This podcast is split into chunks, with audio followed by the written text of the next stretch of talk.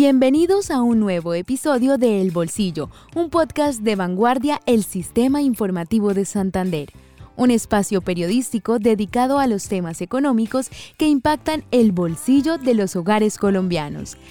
Ajuste sus audífonos y nivele el volumen, porque hablaremos con analistas, expertos y ciudadanos para despejar dudas y resolver inquietudes sobre economía, finanzas, empresas y negocios. Recuerde suscribirse en nuestros canales en Anchor, Deezer, Spotify y Apple Music y visitarnos en la sección Multimedia Podcast en www.vanguardia.com.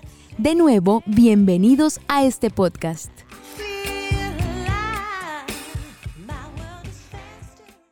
Asomado en el balcón de la Plaza de Armas de la Casa de Nariño, el presidente Gustavo Petro, junto a su esposa Verónica y a su hija menor, le habló a Colombia, y uno de los temas fue la reforma laboral.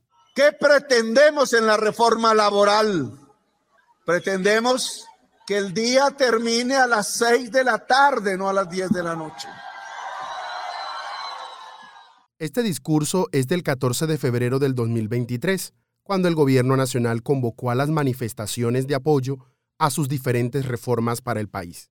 Pretendemos que exista un sábado y domingo que se consideren días de descanso y que por tanto al trabajar más allá de las seis o al trabajar un sábado y un domingo haya unas extras en el salario.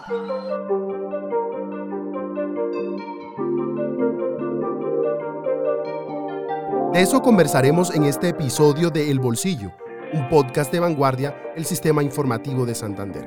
Quien les habla, Miguel Orlando Alguero, periodista económico, quien nos acompañará en estos minutos. Hay que recordar que esta reforma impactará de manera directa a los empleadores y empleados colombianos, con la que el gobierno busca reducir la informalidad, mejorar las condiciones laborales y dignificar el trabajo. Hasta el momento, lo que sabemos es que el Ministerio de Trabajo ha recibido al menos 3.000 propuestas para dicha reforma desde octubre del 2022. Y de los insumos aportados por los empleados, empleadores, comerciantes, gremios, sindicatos, sobresalen algunos temas como la estabilidad en el empleo, tanto en el sector privado como en el sector público, la formalización en el sector rural y cultural, la reglamentación para las plataformas de reparto y de transporte, el empleo para jóvenes, mujeres y personas en condición de discapacidad, la equidad de género, los derechos colectivos de los empleados y el cumplimiento de los convenios internacionales. Eso sí, sin olvidar la no precarización del trabajo en Colombia. Todo esto lo ha ido estudiando y analizando la subcomisión de la reforma laboral, que está integrada por los gremios, organizaciones sindicales y el mismo gobierno, y quien debe abrir el debate y dar respuesta a estas inquietudes, que luego se integrará en un articulado que será el proyecto de ley. Respecto a la reforma laboral que propone el gobierno de Gustavo Petro, tengo dudas sobre qué pasará con los contratos de prestación de servicio, si solamente aplicará para el sector público o también es un sería una propuesta que se aplicaría para el sector privado. Pues la verdad, la verdad llevo todo el tiempo trabajando en la calle, así que por empresas no sé cómo sea el manejo en ese sentido pero sería chévere que sin esa reforma hubiera más empleo, menos gente en la calle viviendo del día a día, porque a veces acá en la calle es pesadito, no siempre son buenos, pero uno a veces agradece con la gente que uno se haga. Así como estos ciudadanos, muchos de nosotros tenemos dudas sobre el contenido de dicha reforma. Entre las propuestas concretas que se conocen hasta ahora, que han sido públicas, la ministra del Trabajo, Glorine Ramírez, ha nombrado la posibilidad de que se eliminen los contratos a término fijo en el país y los de prestación de servicio. Además, la reforma laboral en Colombia también traería cambios sobre cuál sería la hora en la que empieza la jornada nocturna, pago de horas extras, sábados y los domingos, el cálculo de los recargos para los trabajadores. Por eso invitamos a dos expertos, quienes nos ayudarán a despejar dudas, inquietudes y preguntas de lo que se conoce hasta ahora de la reforma laboral.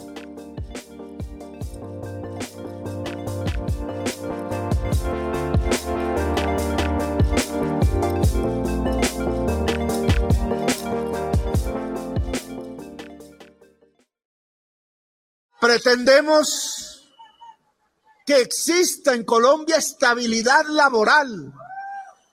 ¿Quién le dijo al empresariado grande de este país que se podía construir una empresa más productiva sobre la base de transformar en esclavos a los trabajadores? ¿Quién dijo?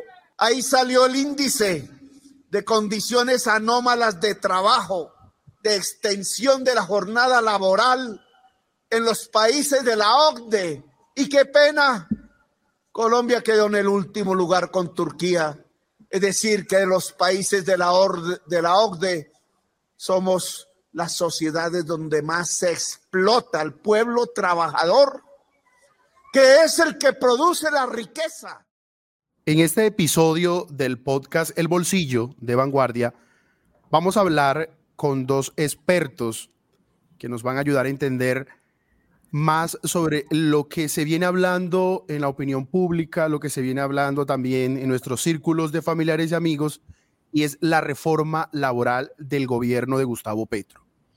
Aunque no hay un texto un articulado eh, ya oficial, ni radicado, ni presentado ante el Congreso, ya el Ministerio del Trabajo, con sus viceministros, eh, han ido eh, dando algunas líneas generales de lo que será esta reforma laboral que busca eh, eh, algunos cambios, algunos más fuertes, otros mínimos, de nuestro mercado laboral, de nuestro sistema también de protección social y de cómo eh, un empleado, un empleador tienen sus relaciones laborales.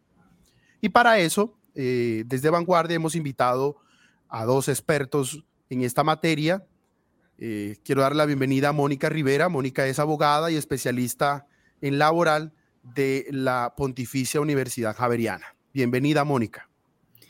Hola, Miguel. Muchas gracias por la invitación. Y bueno, em, esperemos que este sea un espacio para enriquecernos un montón y discutir sobre la reforma laboral actual, que sé que seguramente así va a ser. Bueno, y también nos acompaña Carlos Camargo. Carlos es abogado de la Universidad ICESI en Cali, especialista en Derecho Laboral y Relaciones Industriales de la Universidad Externado de Colombia. Bienvenido, Carlos. Hola Miguel, muchas gracias por la invitación. Un saludo afectuoso para ti y para todos los que nos escuchan. Eh, muy contento de hacer parte de, este capítulo del podcast y por supuesto que vamos a intentar eh, transmitir y eh, construir el conocimiento respecto a un tema tan importante como la reforma laboral. Bueno, tenemos a nuestros dos invitados y en el podcast El Bolsillo vamos a empezar a aclarar dudas. Algunas dudas que hemos conversado con algunas personas cuando salimos a la calle y es de entrada es cómo hacer para que más personas tengan empleo. Esa es como una pregunta muy amplia y macro pero antes de, empezar a dar respuesta a esta pregunta, vamos a hablar, Carlos y Mónica, sobre los contratos, que yo creo que este es el tema, vamos a empezar por ahí. Este es el tema más álgido y creo que donde los gremios, donde los sindicatos, las centrales obreras van a entrar a dialogar, pero también a cada uno a, a jalar para su lado. Y lo digo porque nuestro, en nuestro sistema, en sus diferentes tipos de contratación, hay unos contratos a término indefinido, hay unos contratos a término fijo y hay unos contratos que son muy populares, que son los contratos por prestación de servicio. Y este gobierno quiere acabar la figura de estos dos últimos, del contrato a término fijo y del contrato por prestación de servicio. Les hago ya esta primera pregunta. Quiero empezar por Mónica y es, ¿en Colombia sí se pueden eliminar estas dos figuras de contratación? o hay que buscar una forma nueva para contratar esas personas que son de empleos temporales o que son de empleos que solamente pueden demorar un año, medio año? Eh, ¿Hay alguna forma? Bueno, Miguel, eh, acá en este punto Pues bueno, creo que, que hablar de, de, si es posible eliminar o no, claro que se puede eliminar. Ahora, si hablamos de temas de conveniencia, creo que ese es el punto relevante y, de lo que hay que hablar y es una, una de, las, de, las propuestas que en su momento se generaron para efectos de, de generar una flexibilización en, en la normatividad laboral fue precisamente establecer estas modalidades de contratación a través de las empresas de servicios temporales. Y esto lo que ayudó fue precisamente que los empleadores pudieran contratar a trabajadores cuando tenían picos de producción, cuando tenían falta de personal y demás, y pues ese, esa fue la naturaleza de, de la figura, por lo que en este caso de poderse eh, eliminar es posible, sin embargo, en cuanto a, a que sea favorable para, para nuestra actual legislación y el mercado laboral, no lo es. Y te digo que no lo es porque precisamente lo que hace esto es generar una flexibilización en el mercado laboral que eh, sin duda los empleadores tengan la oportunidad de vincular con facilidad a, trabajadores o más bien recibir la prestación de un servicio de una forma rápida para atender a sus necesidades y en ese sentido eliminarlo sin duda sería un gran error por parte de, del gobierno. Continuando con la conversación, ahora Carlos, y eh, recientemente estuve hablando con el viceministro de Relaciones Laborales, Edwin Palma, y él se basa para hablar sobre esta propuesta de, eliminar, yo no sé, o de, cambiar o, o, de modificar estos tipos de contratos que son más temporales o que tienen una finitud. Y es que él habla de la precarización laboral, él habla también que hay que dignificar el trabajo en Colombia, dignificar al, al trabajador, pero también dice hay que buscar la forma en que los empleadores no abusen de estas figuras. Y de entrada asume a culpa que el Estado abusa de la figura de por prestación de servicio, o también las empresas, o también los negocios en los, en los contratos a término fijo. Y él dice que muchas empresas, cuando la naturaleza del puesto, del cargo, es para un contrato a término indefinido o un contrato más largo, a cinco años, eh, seis años, terminan siempre contratando a estas personas en menor tiempo y estar en ese círculo de, de en este caso, los al, a término fijo y es estar, terminó el contrato, liquidar y esperar unos meses para volver otra vez a contratar. Y en prestación de servicio es teniendo todas las condiciones para poder ser un contrato, ya que el, que el empleador le dé las prestaciones sociales a esta persona, el empleador decide irse por esta, por esta opción, sabiendo que el trabajo, que ese puesto, si lo amerita. Entonces, la pregunta es, con base en este contexto, ¿cómo lograr que nuestro mercado laboral garantice los derechos a los trabajadores eh, para que tengan un trabajo digno, pero al mismo tiempo sea flexible a la hora de contratar, que no sea algo rígido, que no implique para el, para el empleador gastos o, o procesos honorosos y más bien eh, les ayude a las personas a conseguir más empleo. ¿Cómo lograr eso? Perfecto, Miguel. Gracias. Tocas varios puntos bastante importantes. En efecto, cuando uno revisa eh, las manifestaciones que se han realizado por parte del Ministerio del Trabajo hasta la fecha, se evidencia que hay una tendencia a establecer una regla general en el contrato de trabajo a término indefinido. Eh, esto bajo el entendido, bajo el supuesto de que el contrato a término indefinido, pues realmente es el que brinda mayor estabilidad en el empleo a los trabajadores. Sin embargo, yo creo que esta manifestación eh, debe ser un poco matizada y debe tenerse en cuenta varios aspectos. El primero de ellos es que para quienes nos escuchan y quizás no están familiarizados con el tema, la modalidad de contratos laborales, eh, pues realmente pueden ser tres, puede ser a término indefinido, puede ser a término fijo y puede ser eh, también por duración de labor o labor contratada. Cada una de estas modalidades tiene unas particularidades, pero cada una de estas modalidades también responde a una necesidad concreta del mercado y de los empleadores y por supuesto de los trabajadores. Y en ese orden de ideas, pues también debe tenerse en cuenta que los contratos, inclusive los contratos de trabajo, parten de un principio básico del derecho, que es la autonomía de la voluntad. Si bien en los contratos laborales esa autonomía de la voluntad está un poco limitada por tratarse de una cuestión que tiene gran relevancia constitucional, pues lo cierto es que la autonomía de la voluntad sigue presente. Esto para, para explicar un poco el hecho de que mmm, los contratos a término fijo, por ejemplo, en caso de que realmente se requiera una actividad por un periodo determinado y ambas partes estén de acuerdo con eso, pues realmente podría ser un tipo de vinculación totalmente válida. Lo mismo sucede con los contratos por obra o labor contratada. Entiendo la necesidad que tiene eh, y la preocupación que tiene el gobierno en ese sentido, pero los contratos por obra o labor contratada podrían también ser una opción válida. ¿Qué sucede? Que realmente eh, son mal utilizados, pero este tipo de modalidades, si son realmente bien ejecutadas, pues sí podrían tener aplicabilidad en el mercado laboral. Ahora, frente a la modalidad de contratación no laboral o de prestación de servicios, pues realmente tenemos un escenario similar en el cual los contratos de prestación de servicios en los que realmente el contratista tiene autonomía técnica, administrativa y financiera, pues puede ejecutar una modalidad de contrato de esta naturaleza. Pero cuando este contrato de prestación de servicios se desnaturaliza, se presentan situaciones que evidencian realmente un contrato realidad, es decir, un contrato de trabajo, pues obviamente la mejor opción y la opción adecuada sería eh, un contrato de trabajo. Pero esto eh, quiere decir entonces que em, el contrato de prestación de servicios bien utilizado, pues podría ser una forma adecuada de ejecutar este tipo de relaciones. Todo está, eh, creo, Miguel y oyentes y Mónica, que me acompaña en el panel, en la forma en la cual se utilizan estas modalidades de contratación. Si bien hay un principio en el derecho laboral que es muy importante, el de la estabilidad en el empleo, pues también es, lo es el de la autonomía de la voluntad y pues realmente limitar estas modalidades de contratación pues eh, no necesariamente nos van a llevar a más formalización, entonces es un punto que se debe revisar con mucho mayor detalle. Carlos toca un tema aquí al final y es los, la siguiente, siguiente tema, las siguientes preguntas que le voy a hacer y es la formalización. Cuando, o sea, un contrato ya estamos hablando de algo formal. Y Colombia, eh, aquí revisando las cifras del DANE, la informalidad del 2022, en el último reporte que sacó el DANE, fue de 58,2%.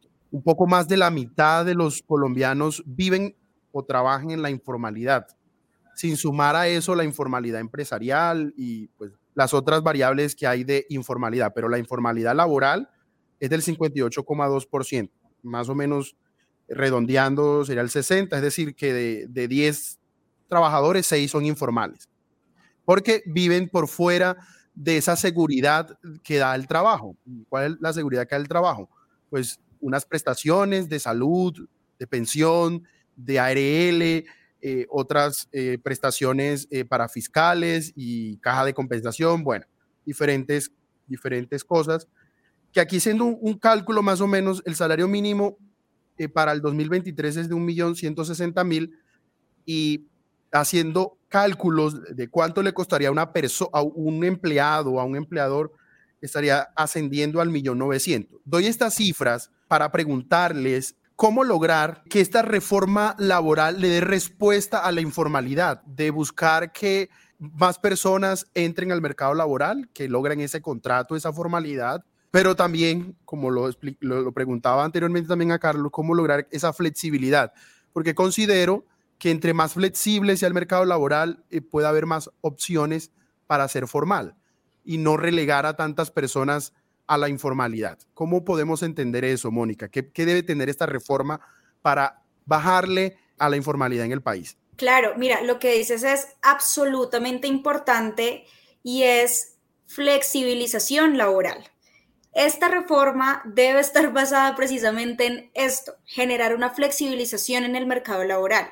¿Y esto qué implica? Que existan mecanismos jurídicos, eh, reformas, estrategias para, pues, para restarle o quitarle rigidez a la legislación laboral y así permitir que el trabajo pueda acomodarse y adaptarse fácilmente a las necesidades de un país.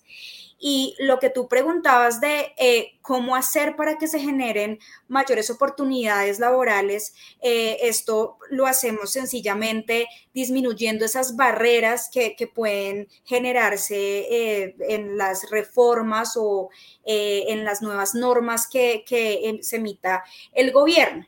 Y adicional a esto, por ejemplo, ya de cara a, la reforma laboral, acá lo que hay que hacer es hay que mirar las necesidades del mercado laboral de tal forma que pueda ser competente.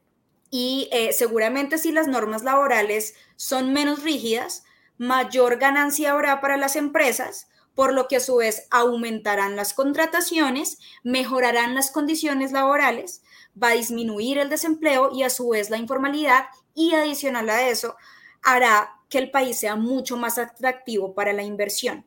Entonces, de ahí la importancia de que esta reforma esté basada en generar unas normas que incluso puedan ser versátiles eh, con las necesidades de las empresas para evitar estar modificando, suprimiendo normas que ya existen y con ello, se, con ello evitar que se generen inseguridades jurídicas y afectaciones tanto a los empleadores como a los trabajadores.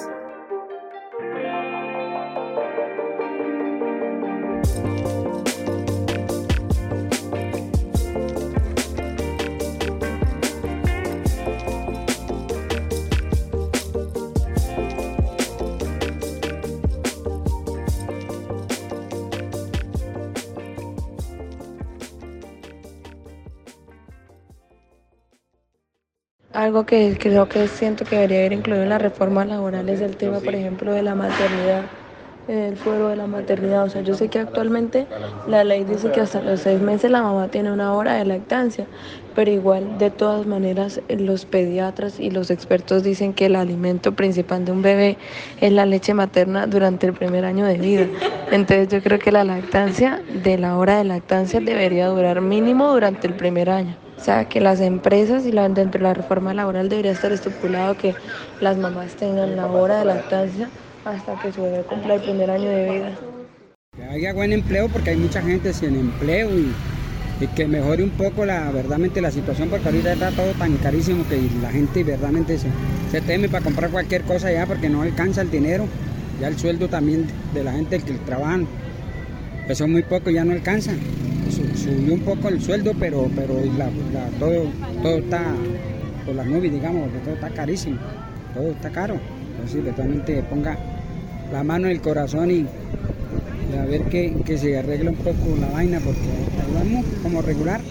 Para sumarle al análisis de la conversación, quiero plantearle pues, este, este panorama, Carlos, para que también nos ayudes a hablar de, de flexibilidad del mercado laboral versus informalidad.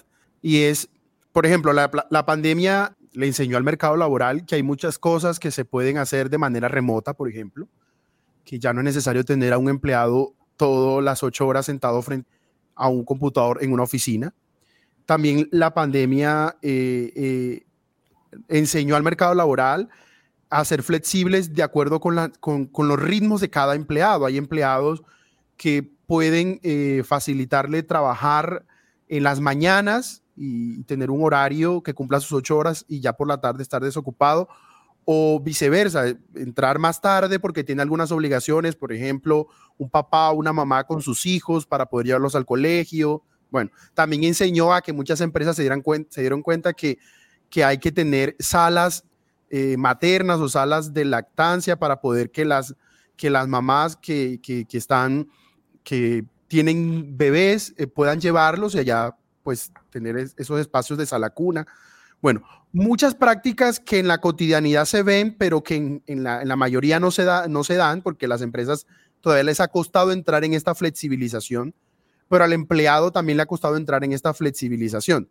La pregunta, Carlos, es, ¿qué otras prácticas o qué prácticas eh, puede tener este mercado laboral colombiano eh, para flexibilizarse. Incluso se ha hablado de solamente cuatro días a la semana o también buscar que el contrato le dé al empleado esa flexibilidad del, horario o de ajustarse a ciertas funciones, que ya, que ya el contrato no sea por, por horas, sino por funciones. Planteo todos estos ejemplos. Entonces, ¿qué hacer para que más personas entren al mercado laboral, disminuya la informalidad, pero que este, que este mercado sea flexible? ¿Qué prácticas ustedes ya han identificado, pero también qué prácticas esta reforma debe tener en cuenta? Hay unos varios puntos importantes. El primero es que la flexibilidad debe ser planteada desde por lo menos dos puntos de vista. La flexibilidad desde lo que es la contratación laboral, es decir, esas formas o modalidades de contratación, qué tan flexibles pueden ser y qué tanto se ajustan a las necesidades de hoy en día, eh, a la realidad económica y política del país y una flexibilidad que se da ya en la ejecución del contrato de trabajo. En lo que tiene que ver con la flexibilidad en la contratación, pues esto estará muy de la mano con las nuevas realidades. Eh, aquí a manera de contexto, eh, pues el artículo 53 de la Constitución Política del 91 eh, establece que el Congreso debe emitir un estatuto del trabajo y hoy, 31 años después, 32 años después, esto todavía no ha sido una realidad.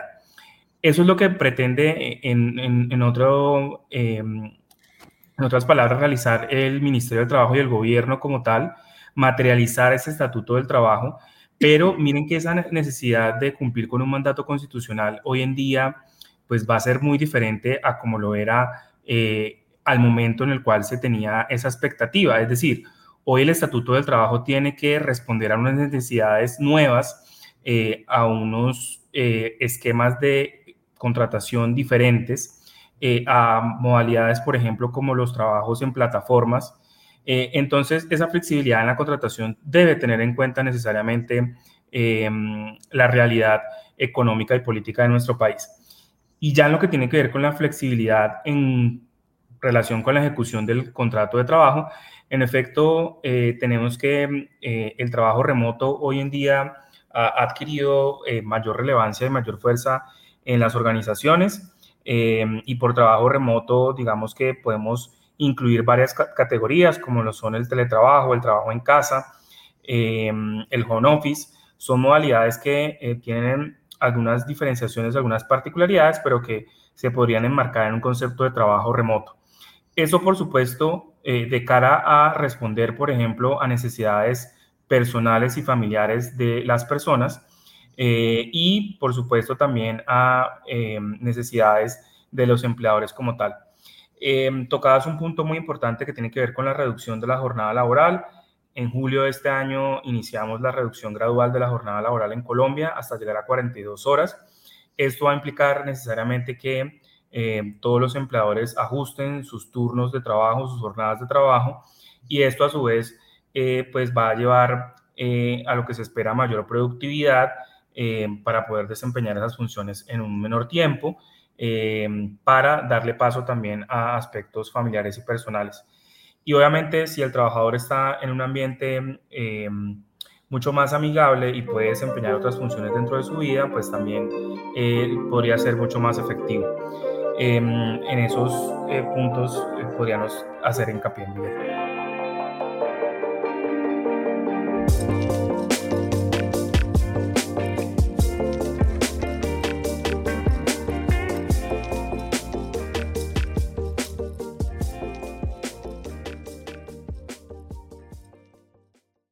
este contrato en tres meses, pero si no pasa esto y esto y esto, no habrá un nuevo contrato. Eso no se llama dignidad. Así no se construye productividad. Así una nación no construye su riqueza. La productividad nace en el siglo XXI del saber y no de la explotación laboral. Por tanto, la reforma que vamos a presentar a esa ley 50 trata de la dignidad del trabajador y de la trabajadora. Trata de la estabilidad laboral. Es que si el mundo del trabajo es más estable, las empresas son más estables, el trabajador y la trabajadora llegan a querer la empresa de la cual no son propietarios.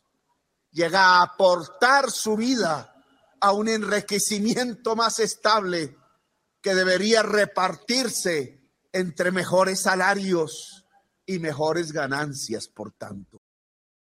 Hablando de detalles, porque no los conocemos muy bien, pero ya incluso el mismo presidente ha dado algunas líneas, igual que, que la ministra eh, Gloria Ramírez y algunos viceministros, y es que en esos detalles de esa flexibilización o de esas formas de, configurar la jornada laboral, se está hablando otra vez de regresar a, lo, algo de antes, y es que el recargo nocturno, por ejemplo, eh, empieza a las 6 de la tarde, partiendo de, una tesis, y es que el día empieza a las 6 de la mañana y termina a las 6 de la tarde, y la noche empieza a las 6 de la tarde y termina al día siguiente a las 6 de la mañana. Entonces, actualmente eh, tenemos un recargo nocturno que empieza a las 9 de la noche y lo que busca también esta reforma es volver otra vez atrás en, este cambio y es que empiecen a pagarle a, los trabajadores el recargo nocturno a partir de las 6 de la tarde. Esto tendrá algunos impactos em, eh, en, cuánto le cuesta a un empleador un empleado, porque todo eso tiene que ir entrando ahí, pero también va a reconfigurar otra vez eh, los turnos, los horarios laborales. Y recientemente el presidente habló de, de pagar los sábados como horas extras, porque el presidente considera que tanto el sábado como el domingo son días de descanso para el empleado y tienen que reconocerse esas horas, porque en algunas empresas, no en todas, eh, los sábados no los pagan. Un empleado puede trabajar un sábado, pero eso no, no lo pagan como horas extras. Y dentro de esa también, dentro de esa conversación, ha entrado otra vez de nuevo, bueno, ¿cuánto va a costar un, dominical? ¿Cuánto va a costar un, festivo? Y hablo de esto porque todo esto también va, va, va, a entrar en, en, que cada gremios, empresarios, industriales, sindicatos, centrales de trabajadores empiezan cada quien a jalar para buscar su beneficio. En esa flexibilización, eh, tanto Carlos como Mónica, aquí sí le dejo cualquiera de los dos o entre los dos, ¿qué rol va a jugar esto? Estos cambios de, los turnos, de los horarios, porque uno como empleado, eh, esto lo mira, ven, si me van a pagar más, voy a ganar más, pero el empleador, venga, es que me va a costar más. Entonces, ¿cómo hago para generar más empleos que la, la nómina me está costando mucho más? ¿Esto cómo, cómo se va a ver en esta reforma? Ustedes que pueden comentarnos sobre eso. Bueno, Miguel, acá hay, es importante tocar varios puntos. Entonces, eh, tal cual lo que tú dices, eh, una, uno de los puntos de la reforma es cambiar la jornada nocturna que empiece desde eh, las 6 de la tarde e y termine a las 6 de la mañana. Y adicional a eso, también se pretende que el trabajo en domingos y festivos se remunere sobre el 100% del valor de una hora ordinaria de trabajo. Entonces, ¿cómo estamos ahorita?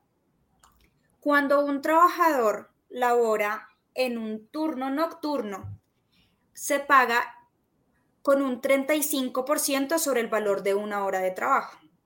Y adicional a eso, hablando de, del trabajo en domingos y festivos, tenemos que el Código Sustantivo del Trabajo nos trae eh, una división en cuanto al trabajo en días domingos y es si se trabaja de manera ocasional o habitual.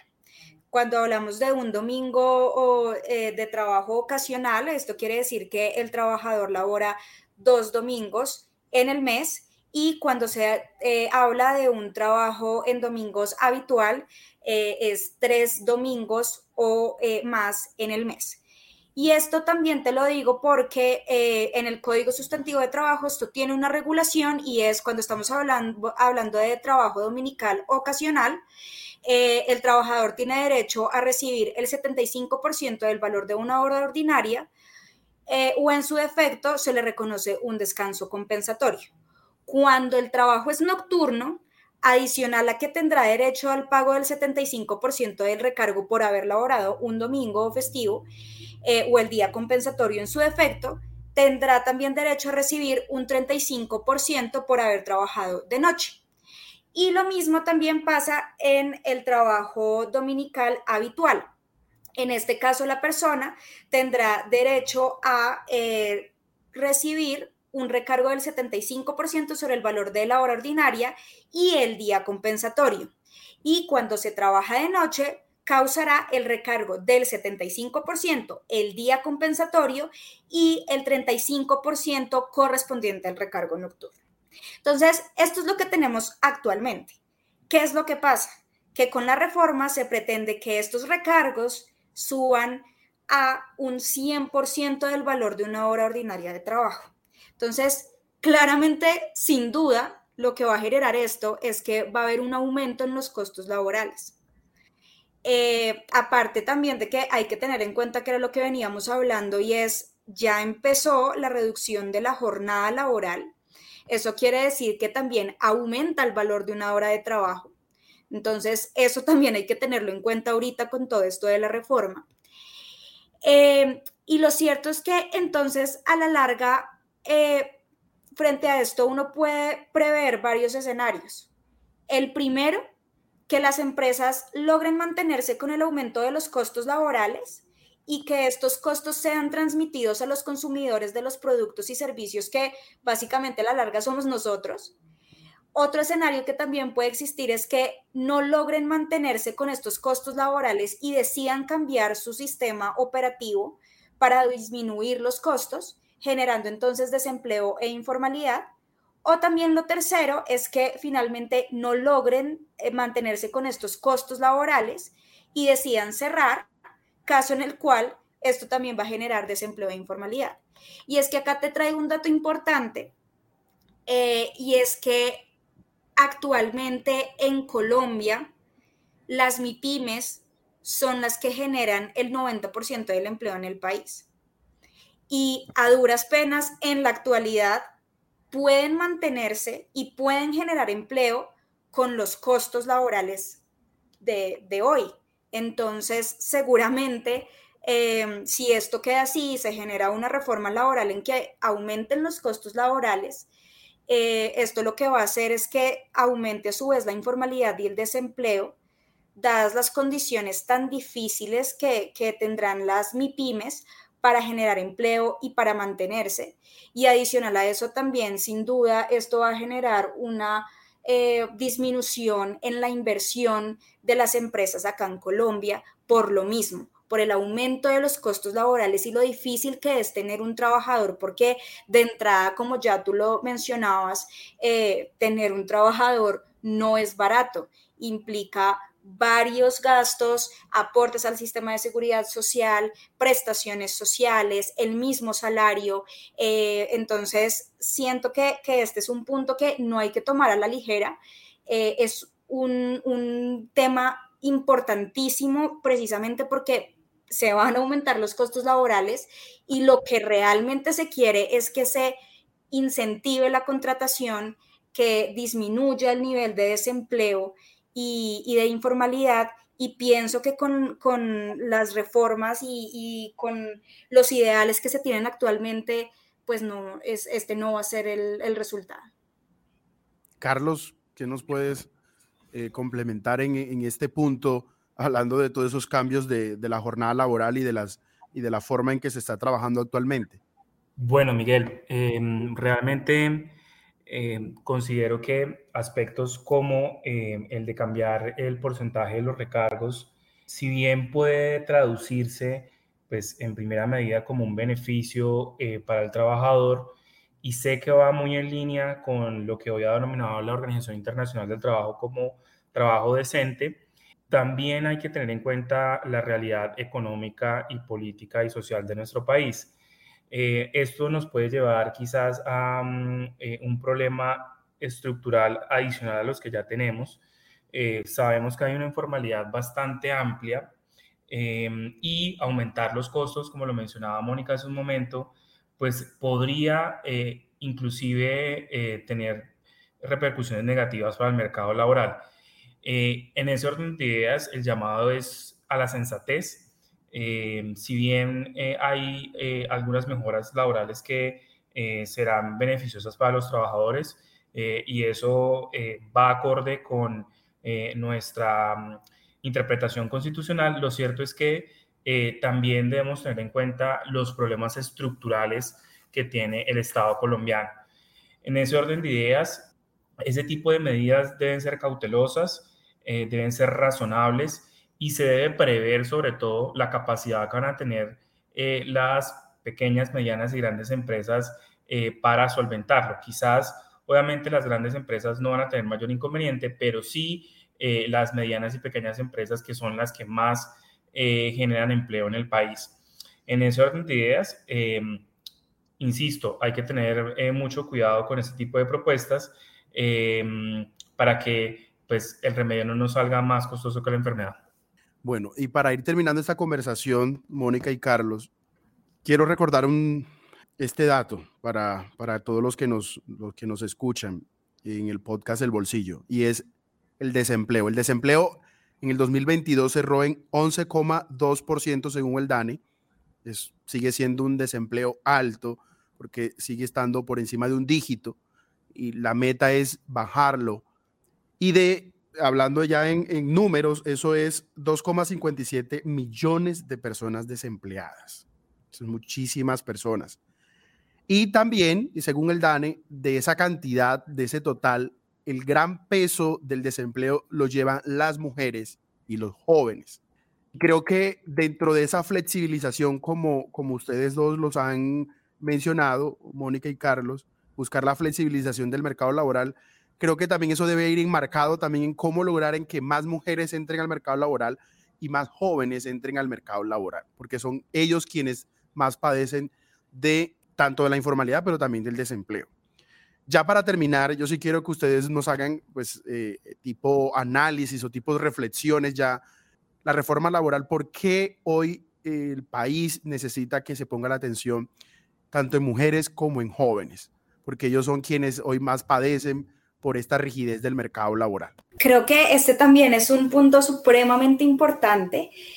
Acá, bueno, actualmente las mujeres, y, creo que esto no es un secreto para nadie, sufrimos un poco en, en cuanto a la contratación y, y, el ingreso al mercado laboral, entre otras cosas porque contamos también con, con una habilidad, como yo lo veo, y es ser mamás. Y eso pues, ¿qué implica? Que, que debamos tomarnos también Em, ciertos espacios o, que debamos tomarnos en su momento la licencia correspondiente, eh, pues de la licencia de embarazo para eh, atender a, nuestros hijos y demás. Y siento que este es un punto que eh, ha venido influyendo mucho en, cuanto a la contratación y el acceso de la mujer al, mercado laboral, por lo que, claro, sin duda alguna, este, este es un tema que será importante tratar en la reforma laboral y es la, el incentivo de, eh, la contratación de mujeres y adicional a eso también de jóvenes. Eh, también creo que esto sin duda eh, es, es importante en cuanto a que los jóvenes en la actualidad se les dificulta ingresar al mercado laboral, entre otras cosas porque no cuentan con experiencia. Pero bueno, finalmente una de las cosas que, he conversado con varios de mis colegas es, finalmente si a uno no le dan la oportunidad, difícilmente eh, empezará a construir experiencia. Entonces, em, acá también es un llamado a, los que están inmersos en esta reforma laboral para que se generen incentivos eh, o beneficios a los empleadores para la contratación de, los jóvenes.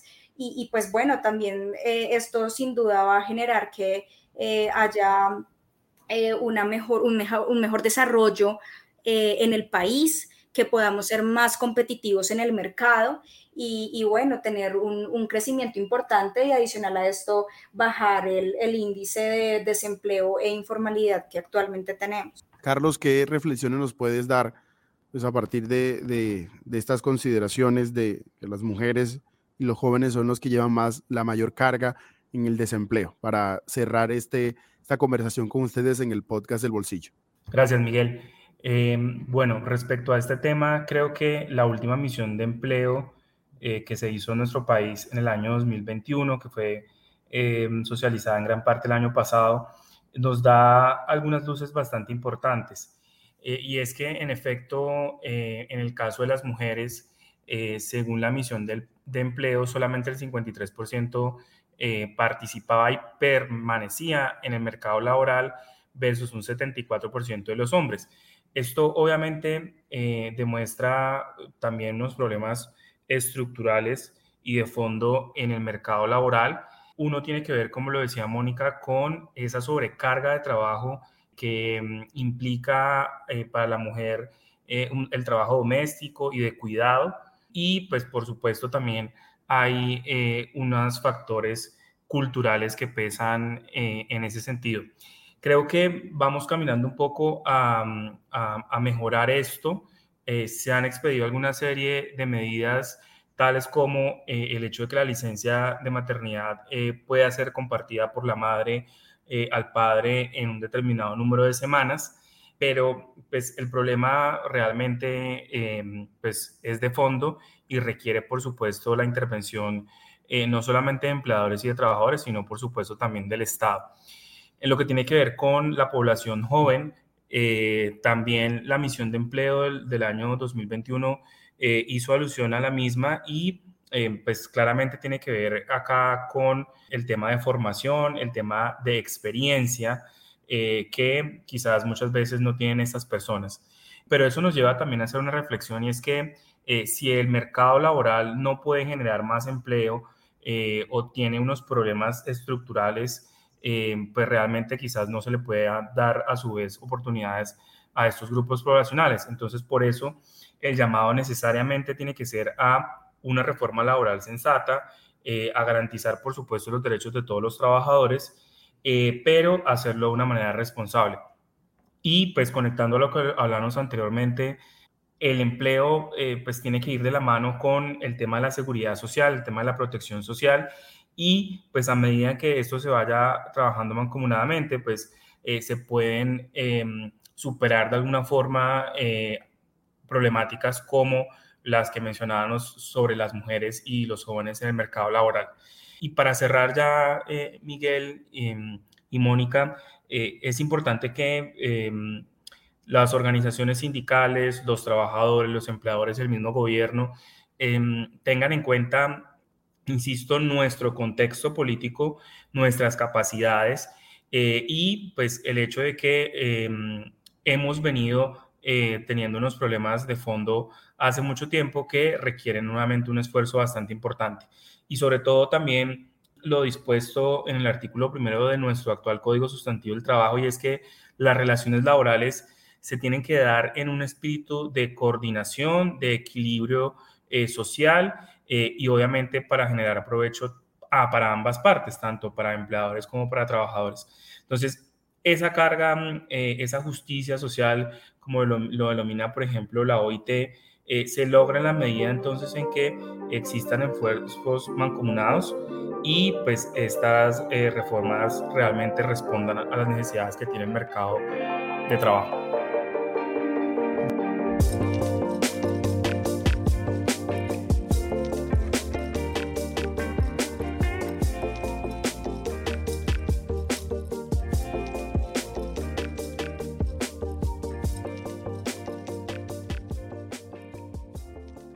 Bueno, Mónica y Carlos, muchísimas gracias por aceptar la invitación, por compartir con nosotros eh, estos minutos. Sé que todavía quedan muchos temas por fuera, porque esto, la reforma laboral tiene muchos, mucha tela por cortar, como decimos popularmente, pero tratamos de, enfocarnos en, los que, los temas que han sido más polémicos o en los que eh, sabemos que va a girar el debate más adelante cuando ya conozcamos un poco más sobre el articulado de la reforma laboral. Y nos esperamos oírnos en un nuevo capítulo eh, cuando ya conozcamos el articulado de la reforma laboral.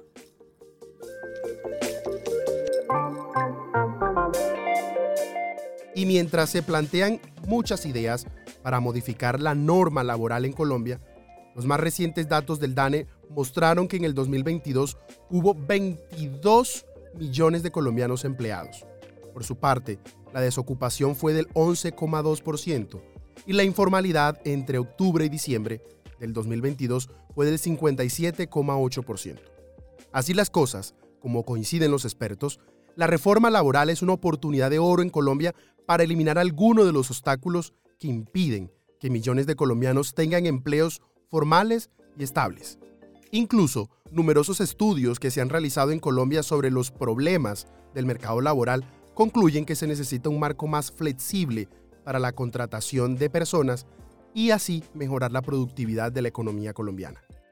Solo resta esperar para conocer cuál será el plan del gobierno. Se estima que en marzo se pueda radicar en el Congreso el proyecto de ley y que reúna las iniciativas de empresarios, gremios, sindicatos, centrales obreras y el mismo gobierno central.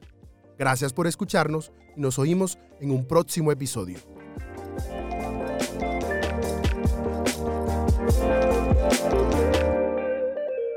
Hemos llegado al final de El Bolsillo un podcast de vanguardia, el Sistema Informativo de Santander.